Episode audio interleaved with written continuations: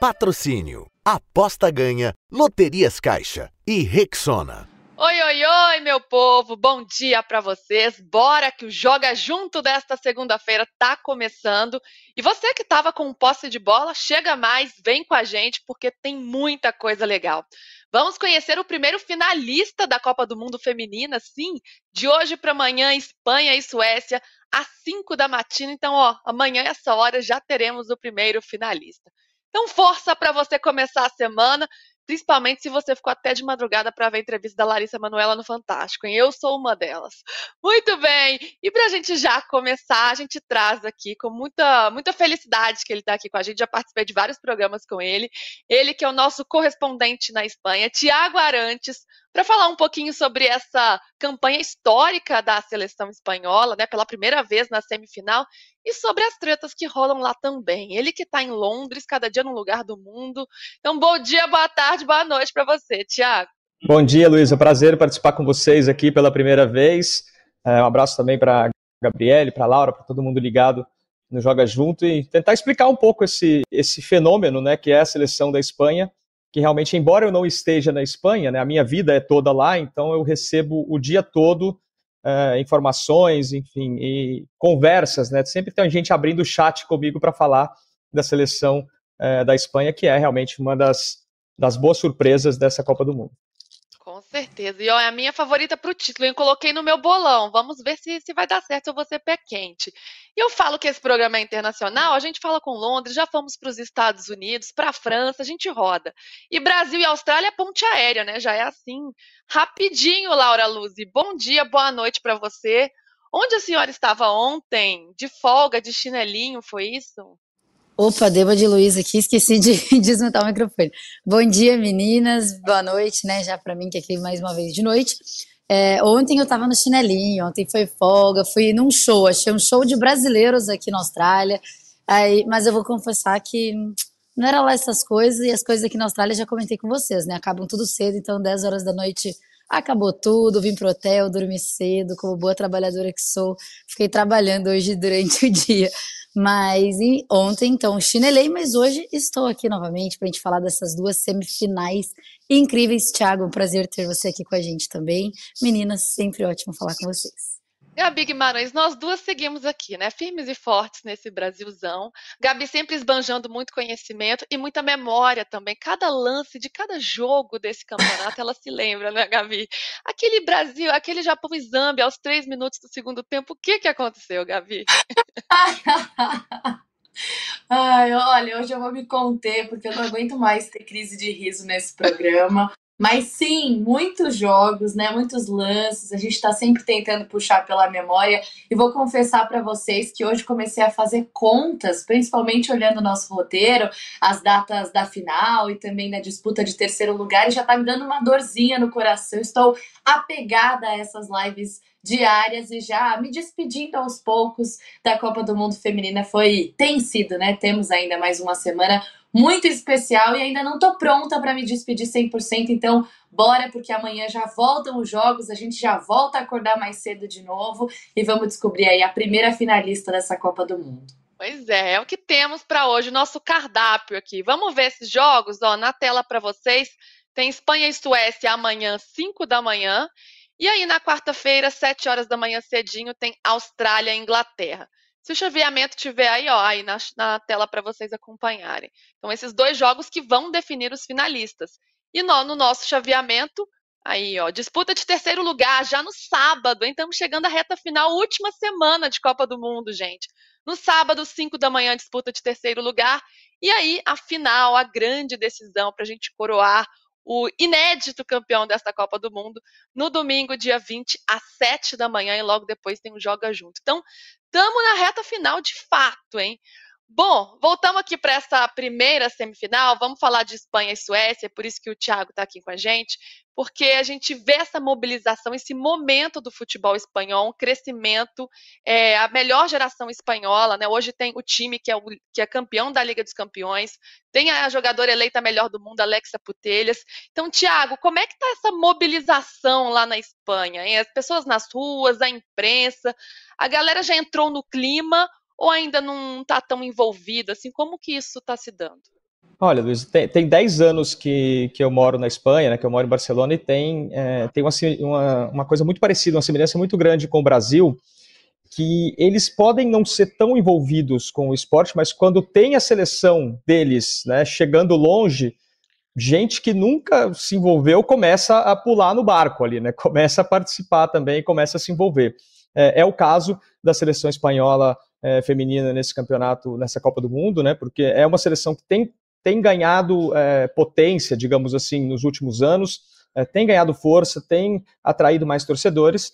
Mas é, depois daquela derrota para o Japão, por exemplo, na primeira fase, muita gente já é, murchou ali, né? Já desinflou um pouco o apoio a seleção espanhola. Agora, depois uh, dessa chegada à, à, semifinal, principalmente depois da vitória contra a Holanda, como foi na prorrogação, ali no finalzinho, todo mundo volta para o barco de novo. Então, tá, tá realmente a gente está no, no, hype aqui, né, com a seleção uh, espanhola. Uh, eu falo aqui porque eu acabo, eu estou em Londres por causa de um outro projeto que tem a ver com a Copa Feminina também, mas estou vivendo a vida da, da Espanha, que é o que me chega em todos os momentos, né, várias, várias mensagens aí todo dia e é, é, uma, é uma, uma emoção que a gente não viu em nenhum outro momento. É o grande, é realmente o grande momento, é a grande história é, do futebol espanhol.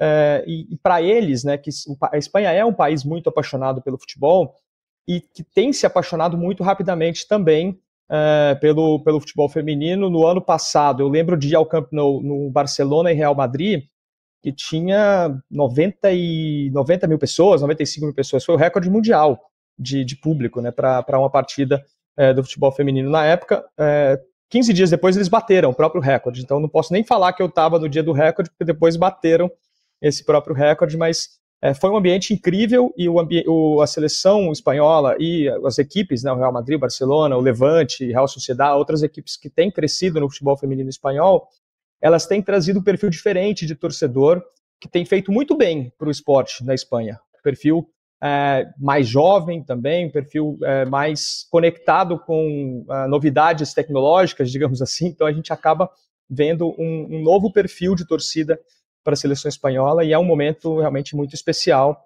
que a Espanha está vivendo por causa uh, dessa seleção que é comandada por um treinador que não agrada tanto assim. A gente vai falar disso depois, mas uh, é um momento bem especial realmente que está sendo vivido pela seleção da Espanha. É, foram 91.553 torcedores, né? Um marco, um feito incrível, né? E mostra como essa pulverização do futebol feminino está se dando em todo o planeta. Aqui no Brasil, lá na Austrália, as Matildas fazendo a festa, criando uma revolução mesmo no país. Laura já trouxe isso aqui. E na Espanha a gente vê isso também. Então, isso é, é lindo de ver, é uma transformação realmente. Agora, Thiago, falando sobre o desempenho dessa seleção que chega a uma semifinal e chega muito badalada neste momento. Qual que é a percepção na Espanha? É de um time que foi além das expectativas ou essa já era vista como uma realidade diante desse crescimento do futebol feminino no país? Não, a expectativa ela, ela é meio que dividida em, em, dois tipos de expectativa, né? Tem sempre quem fala, ah, se tivessem todas, né? E quando falam se tivessem todas, refere-se também a jogadores que não entraram por divergências com o técnico, né? Então, a expectativa do se tivessem todas é mais ou menos essa, que a Espanha pudesse chegar na semifinal, pudesse brigar pelo título. A expectativa do time, sem jogadoras importantes, como a Patri, como a Map Leon, era outra. Era de uma Espanha que talvez conseguisse, pela primeira vez na sua história, ganhar um jogo eliminatório né, de uma competição, eh, seja a Copa do Mundo ou uma Eurocopa. A Espanha nunca tinha vencido uma partida eliminatória de, de nenhum tipo, né? E agora já venceu duas.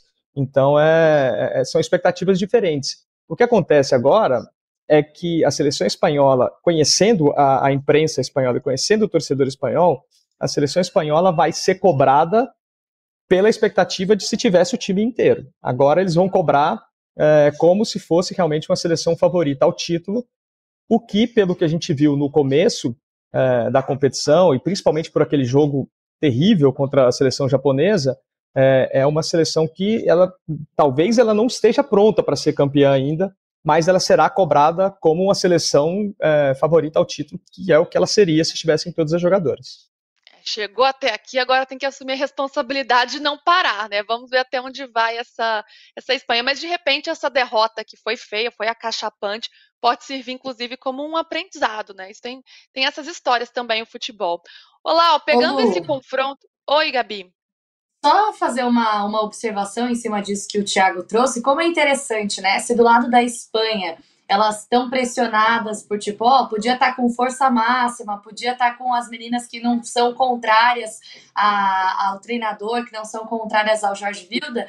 A gente tinha a França, que era pressionada por ter passado por uma mudança de comissão técnica, e o Brasil, claro que não na prateleira das favoritas, mas pressionado por ter passado um ciclo inteiro com a Pia. Ou seja, tá todo mundo pressionado, não tem ninguém que chega tranquilo, né? Não, não tem para onde correr. Agora tem uma diferença da França para a Espanha, né, Gabi? Que na França elas ganharam a queda de braço, né? Elas conseguiram a troca no uhum. comando do treinador com a vinda do Rever Renard. Na Espanha foi diferente. A federação manteve o Jorge Vilda, então elas saíram derrotadas dessa, dessa queda de braço. Daqui a pouco a gente vai falar mais sobre isso, que eu quero saber tudo do Thiago, que a gente está curiosíssima para saber. Tem vários programas que a gente vem comentando isso. Mas como é que está o clima lá, né? Como é que será que está isso? Não é, Gabi? A gente fica só aqui querendo saber das das fofocas. Vamos falar sobre isso já já, porque antes quero trazer um pouquinho de, de campo. Lau, quero pensar com você aqui. A gente tem um ataque muito forte da, da Espanha, que tem o melhor ataque na, na Copa do Mundo, junto com o Japão, que já foi eliminado, contra essa defesa muito sólida, né? essa pragmática Suécia. Como que você vê esse duelo? Quem pode sair melhor nessa disputa? Tem um favorito? Vamos lá. É, eu acho que é difícil a gente falar em favorito nessa altura do campeonato. Eu falava, a gente falou aqui né, de uma Espanha muito boa, o próprio Thiago já reiterou sobre um Barcelona incrível, mas, mas quando a gente pensa na seleção espanhola, é aquela seleção que tem a posse de bola, o tal do tic-tac espanhol, toca, toca, toca, é, até chegar ao gol. Mas elas têm uma coisa que o Brasil tinha também, que é uma pouca efetividade. Então eu acho que falta alguém ali, igual a gente fala, por exemplo, que a Austrália tem a própria Sam Kerr.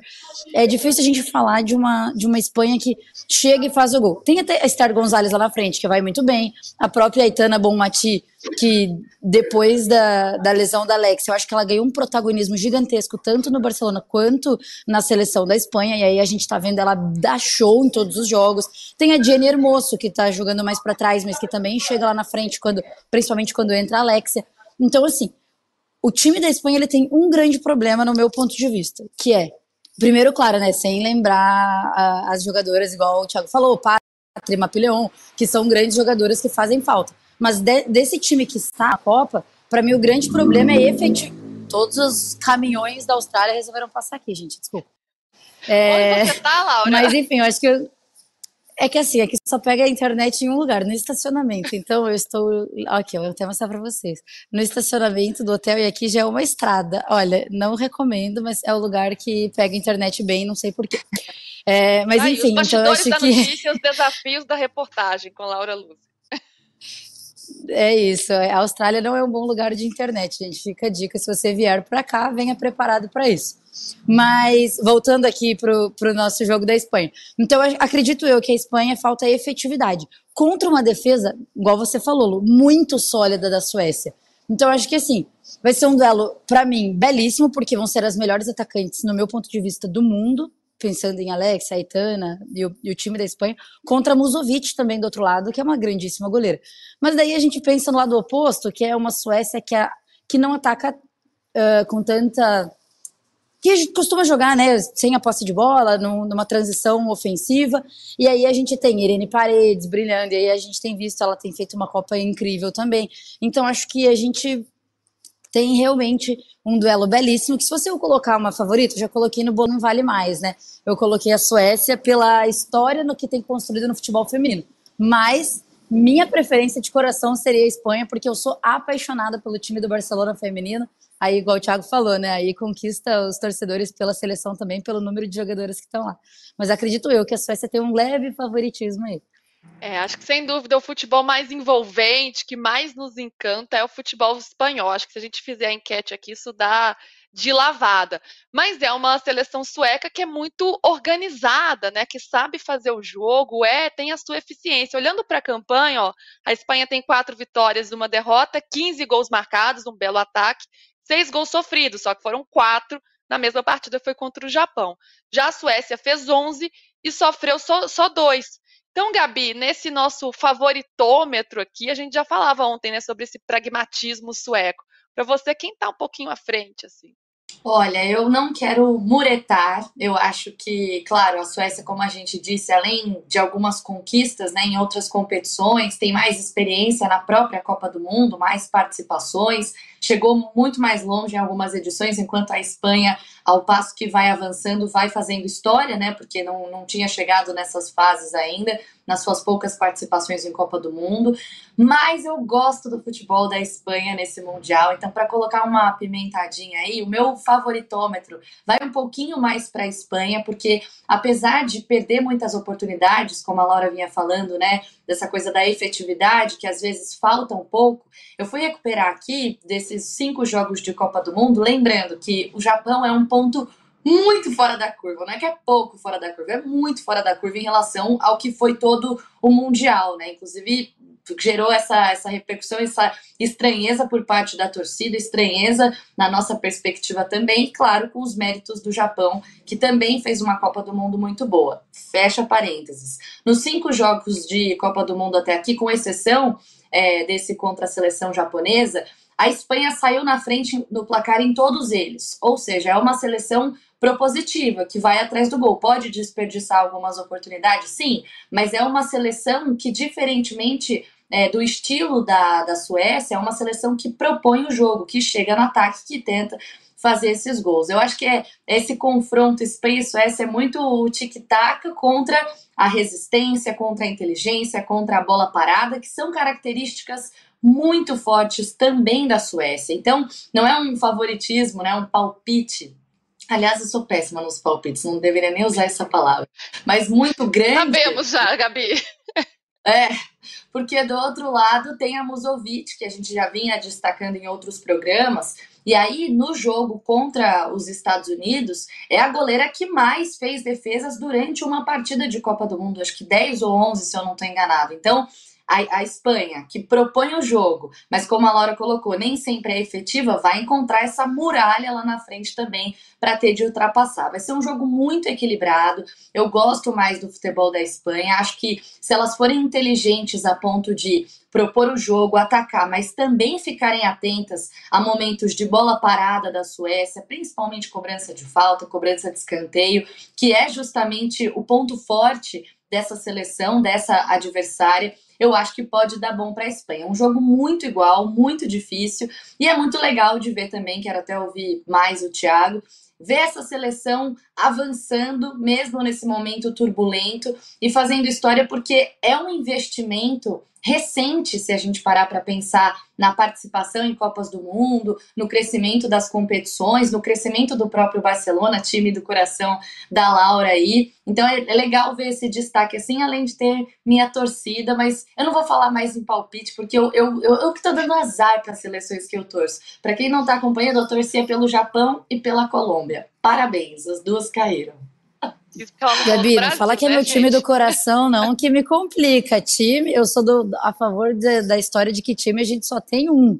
Mas eu ah, tá. gosto do Barcelona, não me complica, não. Tá, tem Fazendo uma média ali no sul. É, não, não pode.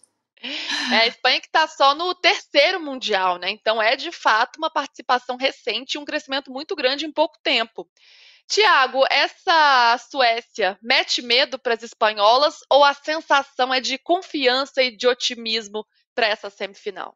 A sensação é, é, eu vou até, eu, deixa eu só abrir, eu vou até abrir aqui para pegar o nome do, do colega aqui, porque foi, achei muito legal. O Manu Sanches, que é o jornalista do Marca, e ele é especialista, assim, ele tem especializado em futebol feminino nos últimos anos, e hoje ele escreveu é, uma coluna muito boa, por sinal, analisando a seleção da Suécia, falando da seleção da Suécia. E aí no final ele coloca é, que entre todas as coisas que a Espanha tem que fazer, você tem que posicionar bem a defesa, tem que ter atenção é, na bola parada, principalmente por causa da Ilested, né, da Suécia, que já marcou quatro gols nessa Copa do Mundo. No final ele coloca, ai que sonhar. Então é, é, um pouco ainda a Espanha, aquela Espanha que quer sonhar que ela vai chegar numa final, mas que ao mesmo tempo é, é uma seleção que como nunca esteve nesse tipo de jogo, né? Esse é o jogo mais importante da história da seleção espanhola, né? Então, como ela nunca esteve, é, sempre fica aquele pé atrás e, e, o espanhol ele vai muito fácil do otimismo até o, o pessimismo, né? Então, é, é, é interessante. Você com, com, todos os destaques positivos que tem a seleção espanhola, e aí é, vocês já falaram né, da, da Alexia, da Aitana, que é espetacular, assim, até acho, fazendo um parênteses, acho que a última bola de ouro ter ido para Alexia é uma injustiça com a Aitana, por, por tudo que ela tem, é, tem feito nas últimas temporadas.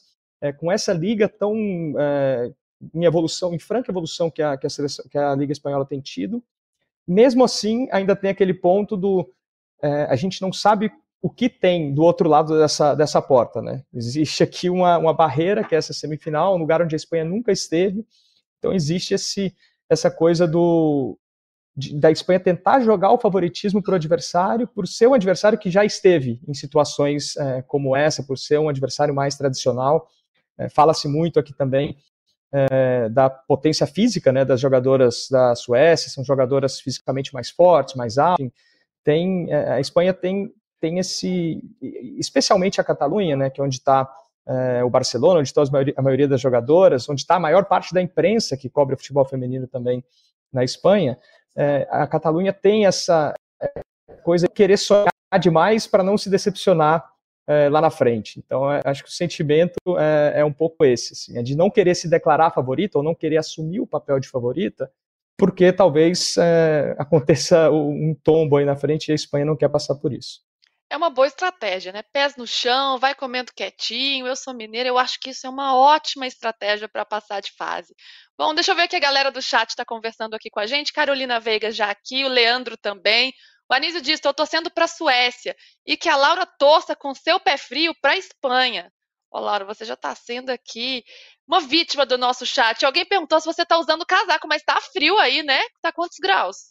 A última vez que eu vi tava 10 graus, Lu. Agora já não sei. Aqui tá, tá, tá noite e como eu fico aqui, aqui é aberto, venta muito. Com muitos casacos. Eu sempre tô com a mesma japona preta, inclusive. Aí hoje eu falei, não, eu não vou com ela, aproveitar que tá um pouquinho mais quente que os outros dias, que tava 6, 7, pra mudar de roupa, pra não parecer que eu tenho uma jaqueta só, né? Fica chato com a nossa audiência. figurino ou parece que tá faltando, mas na verdade é só frio mesmo. Vamos fazer uma campanha, hein, para comprar um casaco para Laura, para fazer uma vaquinha virtual, a gente manda para Laura lá na Austrália. Vai chegar no fim da Copa, mas, mas tudo bem. O Ian também comentando, o Leandro disse que vai dar Espanha. Quem mais, hein, que tá falando aqui? Tinha um comentário. Ah, o Diego. Apostei metade do meu salário com um colega que a Inglaterra será campeã dessa Copa. E aí eu pergunto como é que você vai pagar a conta de água, então? Olha, não sei não, viu? Se vai passar dessa Austrália, é um duelo, duelo bem difícil. Vocês que estão aqui, ó, se inscrevam no canal do All Sport, porque a gente está chegando a um milhão de inscritos. Então, deem seu like, clique duas vezes ali e dá um joinha aqui pra gente, tá bom? O e o Joga Junto tá também em podcast, hein? Não falei isso no início, preciso lembrar. Tá em podcast junto com o posse de bola. Opa! Junto com o posse de bola na sua plataforma preferida. Muito bem. Bom, ao longo do Joga Junto, a gente vem destacando a força da Suécia pelo alto. Né? Quatro dos 11 gols marcados nesse Mundial foram de cabeça. A gente sabe como essa bola aérea decide jogos, né? a gente lembra bem Brasil e França. E a diferença de altura entre as jogadoras, né? entre jogadoras da Espanha e da Suécia, é bem grande, principalmente quando a gente confronta ataque e defesa. Então a gente tem uma tela aí para vocês para mostrar essa diferença. Ó, na Suécia, a goleira Musovic, 1,82 de altura. Obviamente, ela não é uma força ofensiva, né? Ela é uma goleira, mas ela também é decisiva no gol, tanto que é a melhor goleira desse mundial. Então, por isso nós colocamos ela aqui.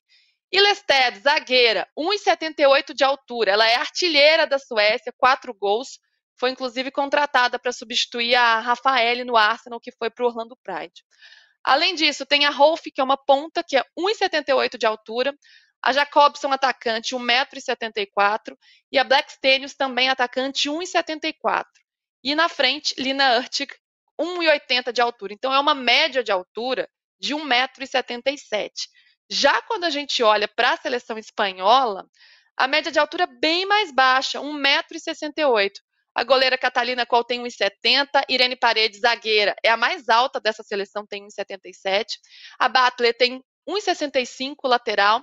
E as zagueiras, olha a altura das zagueiras, gente. A Laia Codina tem 1,66 e a Ivana Andrés 1,64. Aí também zagueira Rócio Galvez 1,72 e a Ohane Hernandes, lateral, tem 1,65. Então, é uma diferença bem grande, Gabi, o quanto isso representa de perigo para a Espanha, essa bola aérea que a gente já vem destacando por aqui. Ah, não, como eu disse, é uma coisa que a Espanha vai ter de ficar atenta, além de se preocupar com seu tic-tac e com a sua maneira de jogar, tem que ficar de olho nisso, porque elas são absolutas nesse quesito, né? Se a gente pegar estatísticas de posse de bola e aquela coisa toda. Não é uma seleção que se preocupa tanto é, em estar com a bola e que se preocupa tanto em ir propondo jogo, em trocando passes. Na verdade, não. É uma seleção que tem como destaque essa bola aérea, a bola parada também. Inclusive, se a gente lembrar Olha as memórias dos gols, hein, dona Luísa? Daquele primeiro gol contra a seleção do Japão, que por muitos, é, inclusive por mim, era vista como favorita pelo fato de ter 100% de aproveitamento até aquele momento.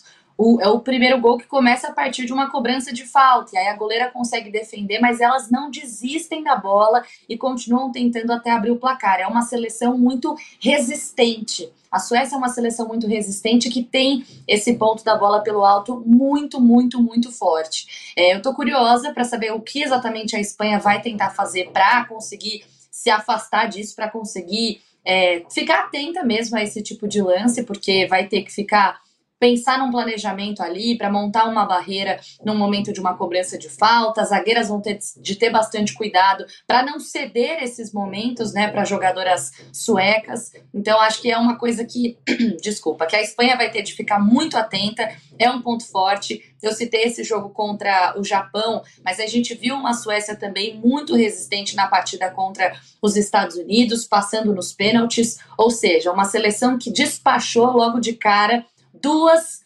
campeãs do mundo, né? Tanto o Japão quanto os Estados Unidos, os Estados Unidos com uma, com uma hegemonia muito maior no futebol feminino, mas o Japão também tendo título e vindo muito bem numa Copa do Mundo.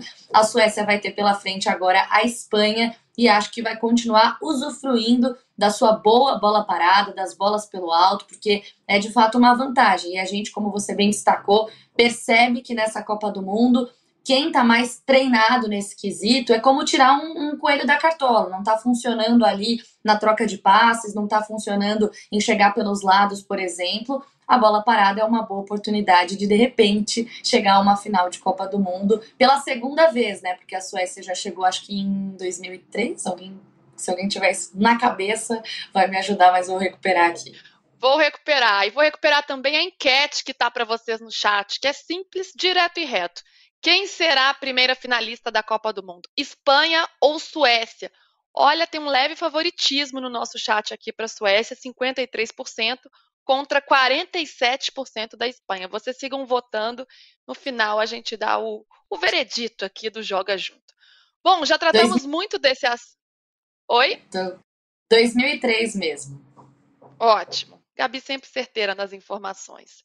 Hum. Bom, a gente já falou muito sobre a situação do técnico da Espanha, o Jorge Vilda, e em relação às atletas, né, sobre essa divergência, esse racha que houve na seleção espanhola. Mas hoje a gente vai aprofundar neste caso, porque o Thiago está aqui, apurou sobre este caso, investigou. Então é muito bom ter a presença dele aqui. Para relembrar, né, você que estava meio, meio out aí, não estava acompanhando. 15 jogadoras da Espanha mandaram uma carta para a Federação Espanhola reclamando dos métodos do Jorge Vilda, alegando questões de saúde mental também e pediram dispensa da seleção. Algumas retornaram, outras continuaram fora, mas os relatos eram fortes de que ele era um, um, técnico muito controlador, de que chegava a ser ditatorial, falava dos métodos de treinamento dele também, além da falta de estrutura oferecida pela federação.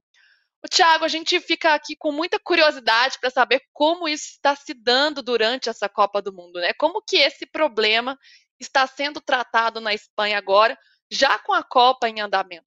Então, Luísa, o, o, problema ele continua, né? O que acontece é que a sensação que a gente tem e as informações que a gente tem também com até com companheiros que estão trabalhando lá, né, na, na Copa do Mundo na, na Austrália, é que as jogadoras se fecharam e falaram, ó, é, é esse técnico, não dá para mudar, a gente está no meio da Copa e vamos, é, nós, né, jogadoras, fazer o nosso. Vamos tentar resolver a situação aqui entre a gente. Isso ficou muito claro até depois do jogo contra a Holanda, né? Acho que aquela imagem viralizou bastante, assim, a jogadora se abraçando e o Vilda andando ali, parecendo aquele do John Travolta, né? Ele olhava para um lado, olhava para o outro, as, as jogadoras iam passando, se abraçando e ninguém dava muita atenção para ele, né?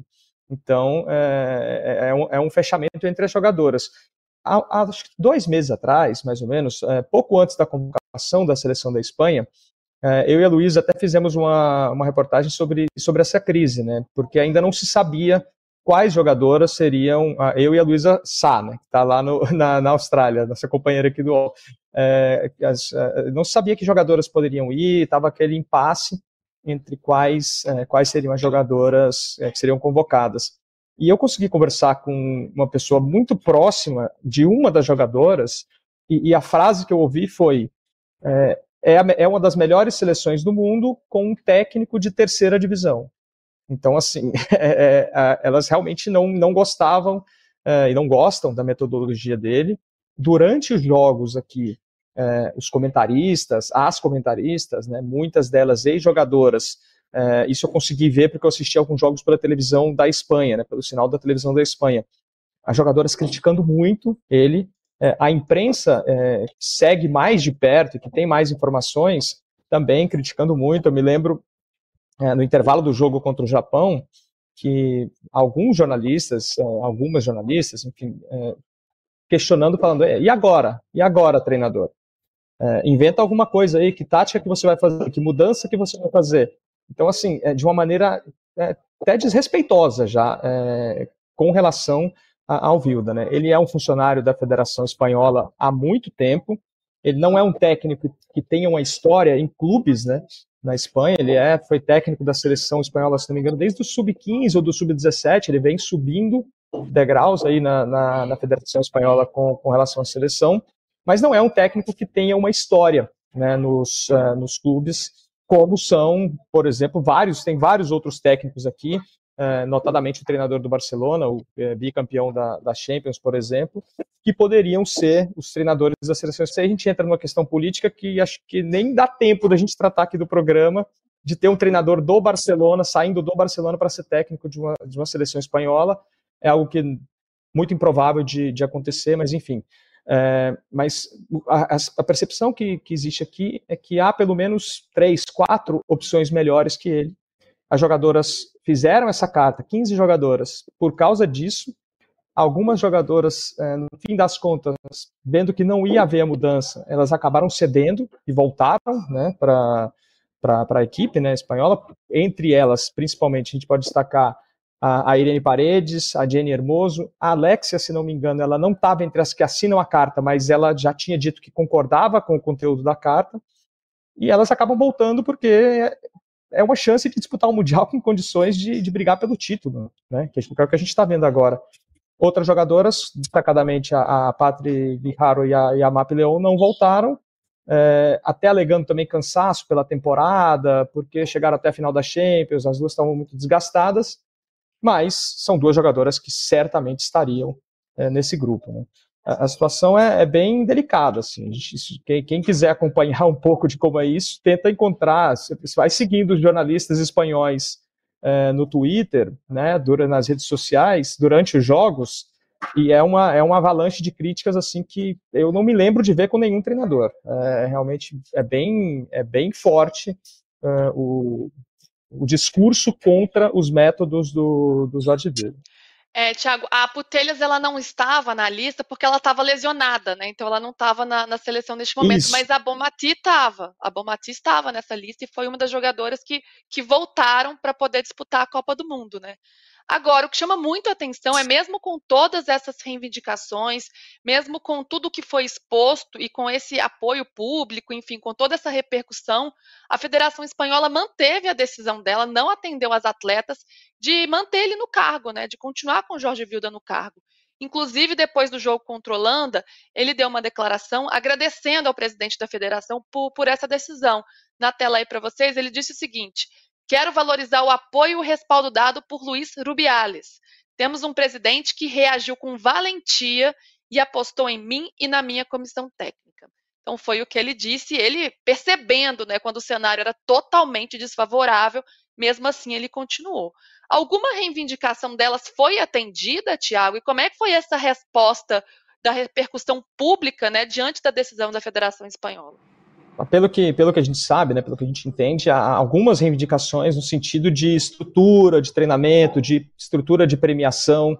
esse tipo de reivindicações é, foram atendidos. O que, o que as jogadoras é, pedem e que não dá para mudar é que se elas não gostam da maneira, do método de trabalho do técnico, se elas acham que ele é um técnico, é, aspas, para uma das jogadoras de terceira divisão, ele não vai virar um técnico de primeira divisão porque elas estão reclamando, né? Isso é um processo que é muito mais é, complicado. Então, as informações que a gente tem é que as, as reivindicações com relação à estrutura, com relação à premiação, com relação a tratamento da federação, é, foram, foram tomadas medidas para melhorar isso.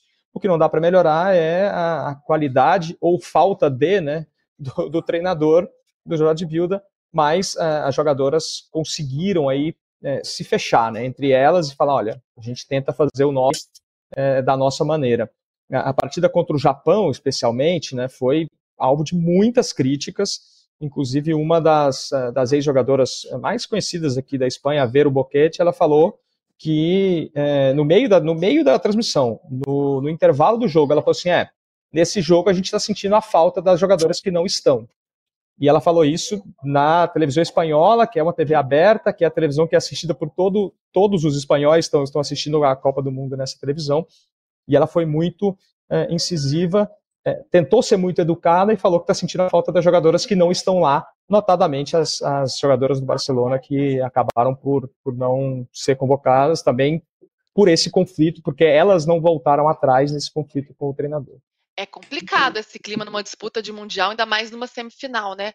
Olá, você que está sentindo o clima aí um pouco mais de pertinho, é uma questão assim, vamos nos unir, bora lá, deixa essa treta de lado e é, é Copa do Mundo, bora lá. E apesar do Jorge Vilda, como é que você vê essa campanha espanhola? Lu, eu vou de pertinho para mim fica um pouco difícil porque eu não fui a um jogo da seleção espanhola ainda, porque foram uh, sempre em outras cidades, agora está sendo na Nova Zelândia, inclusive eu estou aqui na Austrália.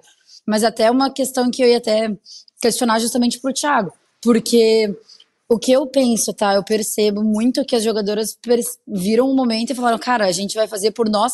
E eu queria saber se o Thiago tem informação em relação a isso ou não. Até que ponto o Jorge, o Jorge Vilda interfere nessa seleção, na forma de jogar. Porque me parece muito que, ao, ao longo dos jogos, uma vai dando instrução para outra, mas elas até que ponto essas instruções vêm dele, até que ponto é a forma de jogar dele. E eu queria saber isso do Thiago, se ele tem essa informação ou não, até que ponto, é, como que funciona isso, até pensando em treinamento, né? Se é um treinador que a maioria das jogadoras já falaram que são contra, como é o clima dos treinos? Ele passa uma forma de jogar e elas seguem, elas não seguem, elas batem de frente. Não sei se o Thiago tem alguma informação em relação a isso, que é o que estava me deixando muito curiosa, assim, de pensar realmente. Porque me parece, tá assistindo, que elas se fecharam e estão fazendo delas, né, o Thiago falou, né, independente dele, mas independente até que ponto, né, se é taticamente independente também? É, taticamente acho que é, é praticamente impossível, né, né Laura, é o que a gente estava conversando com colegas que estão lá cobrindo é, especificamente a seleção da Espanha, e assim, é, as decisões são dele, né, é, as escalações é, é, ele que faz, não é que a Alexia esteja escalando a defesa da Espanha, não, não, não chegamos a, a esse ponto, né, o treinamento é dele, as escalações são dele. O que, o que as jogadoras fizeram, é, e o que esse, esse, essa espécie de pacto aí pela seleção, é, é parar de desviar o foco, talvez. Né? As jogadoras não dão mais entrevistas falando do assunto, elas não estão mais reclamando publicamente do assunto, elas preferiram é, criar ali uma bolha para que é, a coisa pudesse funcionar é, melhor dentro da, do que elas podem fazer, mas existe um limite, né? Não, não dá para elas fazerem é, tudo, os treinamentos continuam sendo é, organizados e dados por ele pela comissão técnica, e é, não, é, não, é, não é uma ingerência em decisões que seriam do técnico.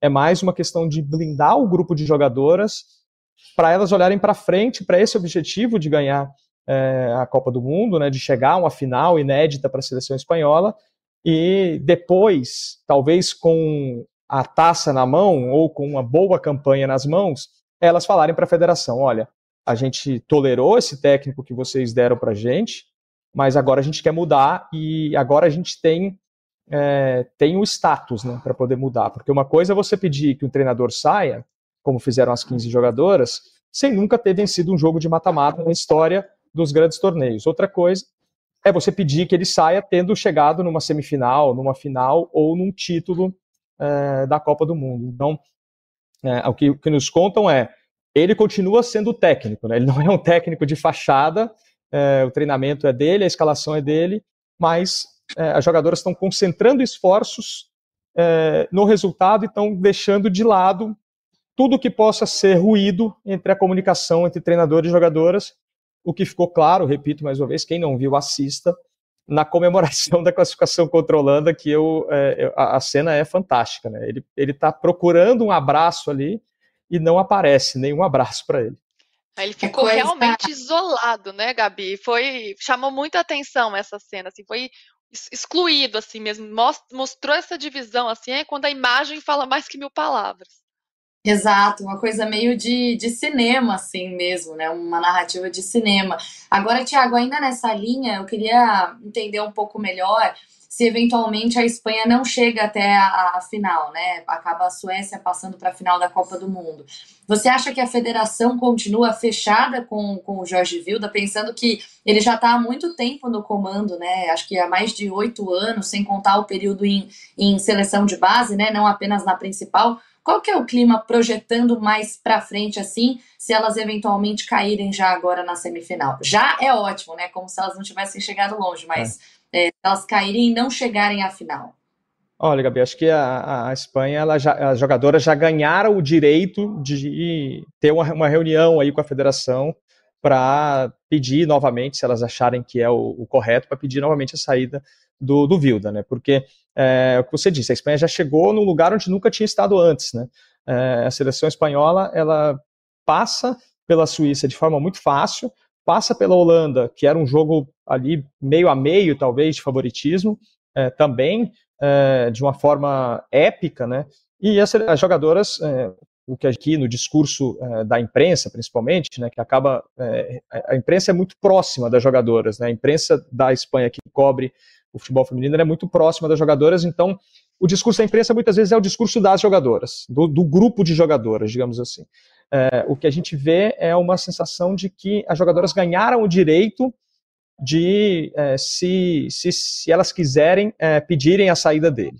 Porque é, foi feito um trabalho muito forte, os clubes, os principais clubes da Espanha, hoje são clubes muito fortes no cenário internacional, e eles é, têm essas jogadoras que, que já fizeram história pela seleção espanhola.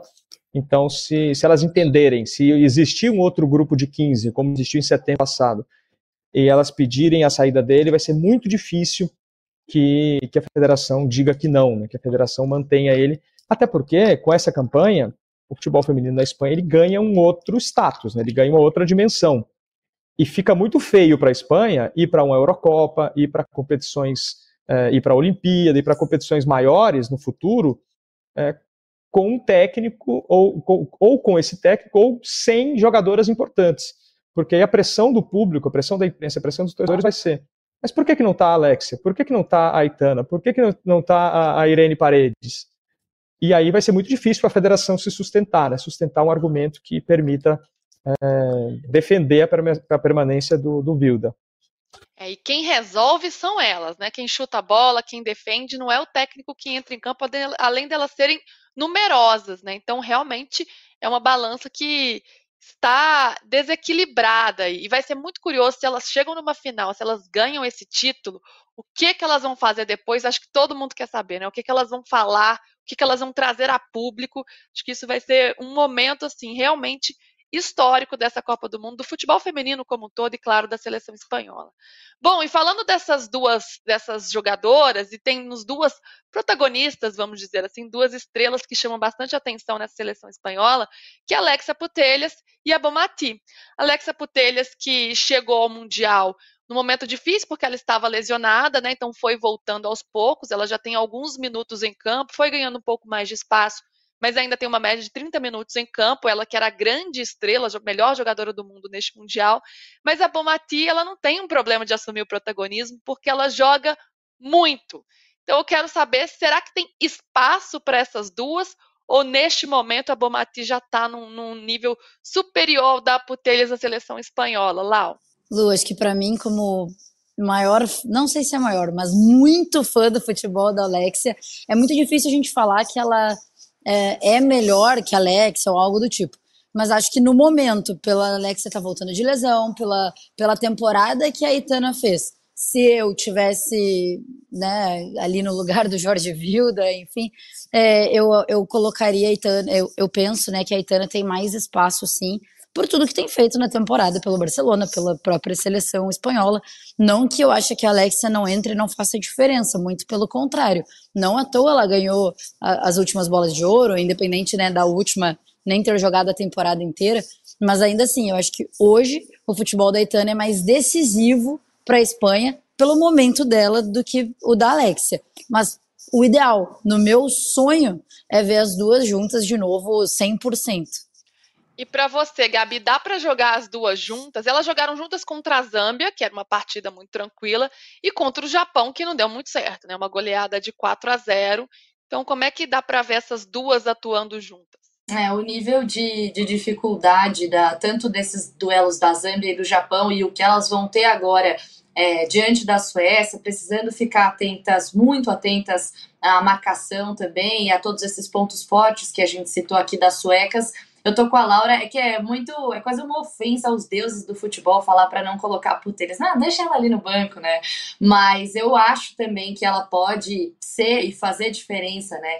Entrando no jogo um pouquinho mais é, decidido, entrando no segundo tempo, por exemplo, acho que ela pode fazer muita diferença eu começaria com quem está melhor no momento. E a Bomati tem mostrado isso não apenas na, na Copa do Mundo, sendo decisiva, ganhando esse protagonismo também, mas como a Laura bem colocou, no Barcelona ela é absoluto destaque, né? Se a gente pegar os números da última temporada, em 37 jogos, 21 gols e, aliás, 17 gols e 21 assistências, ou seja, é uma jogadora que movimenta bastante, que sabe encontrar as suas companheiras ali dentro de campo. Tem outras atletas é, do Barcelona ali dentro da seleção também, portanto, elas já se conhecem. Talvez esteja um pouco aí é, o segredo de driblar um pouco essa, essa crise com o treinador. Elas já, já se conhecem, né? Se não no mesmo time, mas já se enfrentando. Então, eu acho que num primeiro momento eu iria com a Bomati pensando no momento, pensando nas qualidades dela, pensando no que ela já apresentou nesse Mundial. Mas é claro que você não desperdiça uma Alexia Putelhas no seu banco de reservas. Você pode acionar essa jogadora, mas de uma maneira honrosa e num momento que pode ser decisivo, aquele tipo de jogada que só uma atleta do calibre dela pode ter. Então, eu teria esse cuidado. Eu acho que é mais, a, mais ou menos na mesma linha do que a gente já falou da Sinclair, da Marta, para ter esses, esses cuidados mesmo do ponto de vista físico, mas sem desperdiçar uma jogadora que tecnicamente é muito acima. Jogadoras que tecnicamente são muito brilhantes e não à toa estão aí nas listas de melhores do mundo de todos os tempos. Mas para esse jogo eu começaria só com a Bomati, sim, Lu me chamou a atenção uma entrevista que ela deu para o jornal Marca, falando o quanto que aquela goleada sofrida para o Japão foi importante para elas, né? Ela, ela disse que elas, elas aprenderam muito com esse erro, que doeu muito essa goleada e que as duas partidas que elas disputaram depois, contra a Suíça e, e Holanda, foram brutais. Então, Thiago, isso pode ter servido como um aprendizado também, né? Como um combustível para essa jogadora sofrer esse baque para se reencontrar nessa Copa do Mundo e ir ainda mais longe. Sem dúvida, né? É, é, o que a gente fala aqui, é, é, é, chavão, a gente sempre fala, mas é verdade. Perdeu na hora que perder, né? Era a única hora ali que Podia. dava para perder.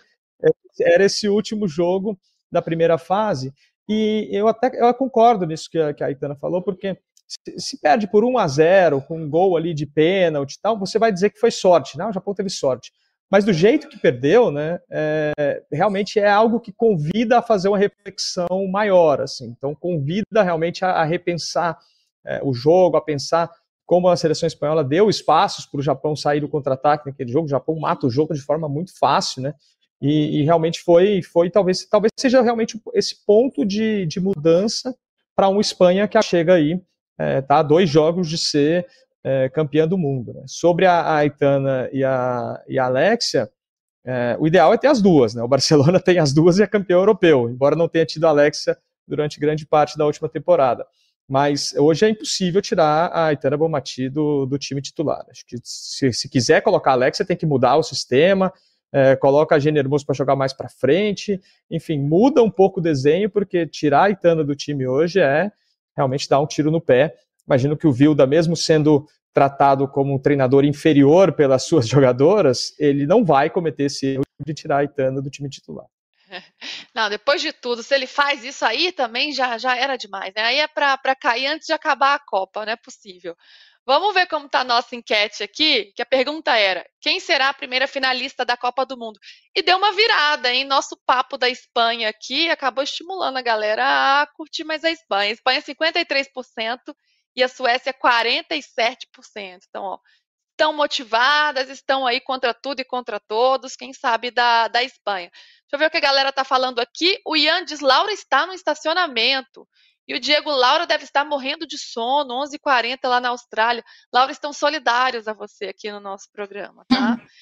Bom, é, o Ian fala aqui sobre o trabalho do técnico e a Elaine diz: um belo programa que, tá, que eu estou começando a sentir falta todos os dias. Ah, gente, mas depois da Copa a gente continua, tá?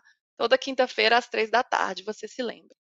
Bom, vamos encerrando por aqui. A gente volta amanhã falando muito desse jogo, Espanha e Suécia. Já teremos o primeiro finalista e também fazendo todo um pré de Austrália e Inglaterra. Esse jogo que é quarta sete da manhã. Laura vai trazer tudo pra gente, o clima das Matildas.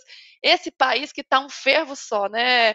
Né, Lau? Até amanhã. Um beijo. Um beijo, meninas. Um beijo, Thiago. É isso. Amanhã já vou aqui pra rua pra gente começar a ver, porque a animação e a empolgação do povo australiano está contagiante. Até eu, que sou uma hater declarada de Sam Kerr, estou sendo australianizada.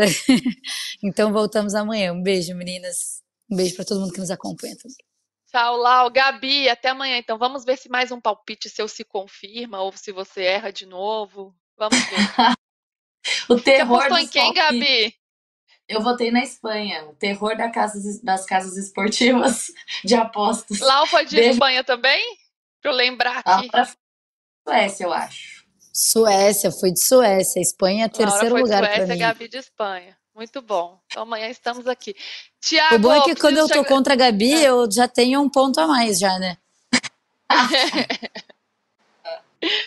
Tiago, eu queria te agradecer assim demais pela sua participação, pelo tanto de informação, de opinião que você trouxe para contribuir para o nosso programa. Você dá um tempinho aí no trabalho e faça o jabá aí também que você vai narrar esse jogo, não é isso?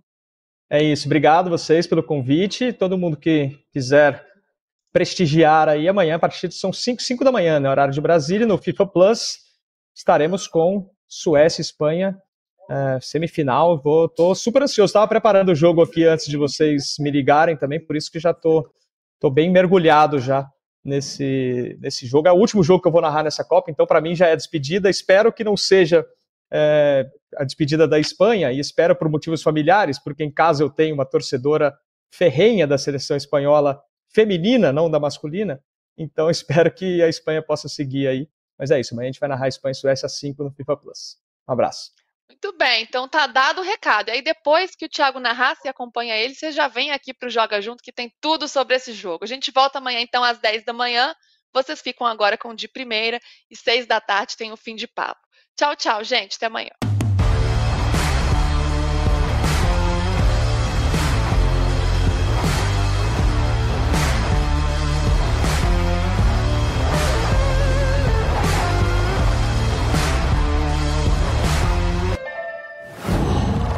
qual.